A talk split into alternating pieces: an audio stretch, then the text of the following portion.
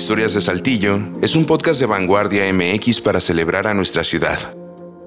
En este episodio presentamos Cuando Saltillo tenía su propia morralla. Ante problemas, soluciones ingeniosas y eficaces. Eso hicieron tres importantes comerciantes del siglo XVIII en la villa del Santiago del Saltillo, cuando la gente no podía comprarles por crisis y falta de monedas de menor valor. ¿Le redondeo los centavos? ¿No traerá feria? Le quedó a deber 50 centavos. Si no te han aplicado alguna de esas frases, te hace falta hacer más compras con efectivo. La morralla, la feria o el suelto, como le dicen en algunas partes del sur de México, para algunos es un problema de hace siglos.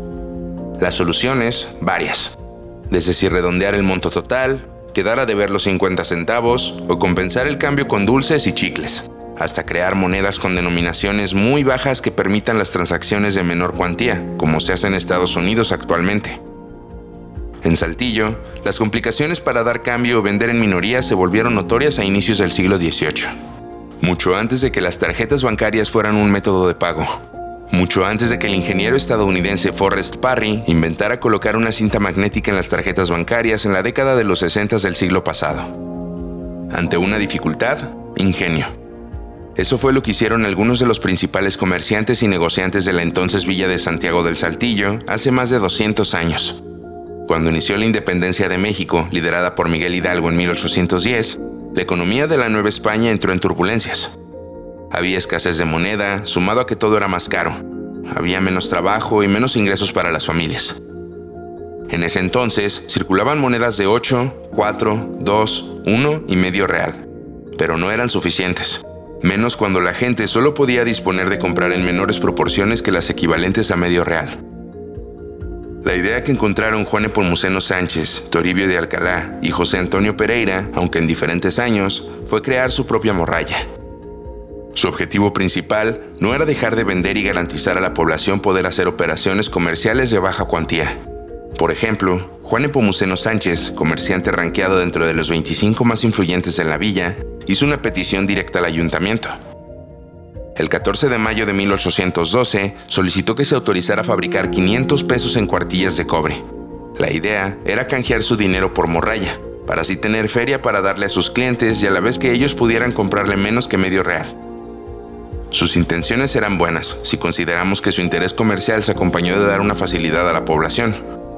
Pasaron 16 días desde su petición, cuando el 30 de mayo el titular del ayuntamiento, José Lobo Guerrero, autorizó el escrito y lo pasó a la gubernatura para su revisión. Finalmente, el 6 de junio se hizo oficial la elaboración de las cuartillas y seis días después la morralla de Juan Epomuceno ya circulaba en Saltillo. A la iniciativa de Juan le siguió Toribio Alcalá.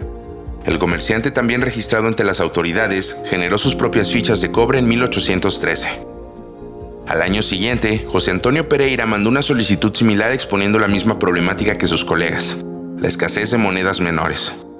También optó por cambiar 500 pesos, y como en su momento lo hicieron Juan y Toribio, plasmó en las fichas su nombre y apellido. ¿Quién diría que años más tarde, incluso Saltillo elaboraría sus propios billetes? Tenían la leyenda Banco Coahuila, entidad que tuvo su sede en la capital coahuilense y fue inaugurada en octubre de 1897.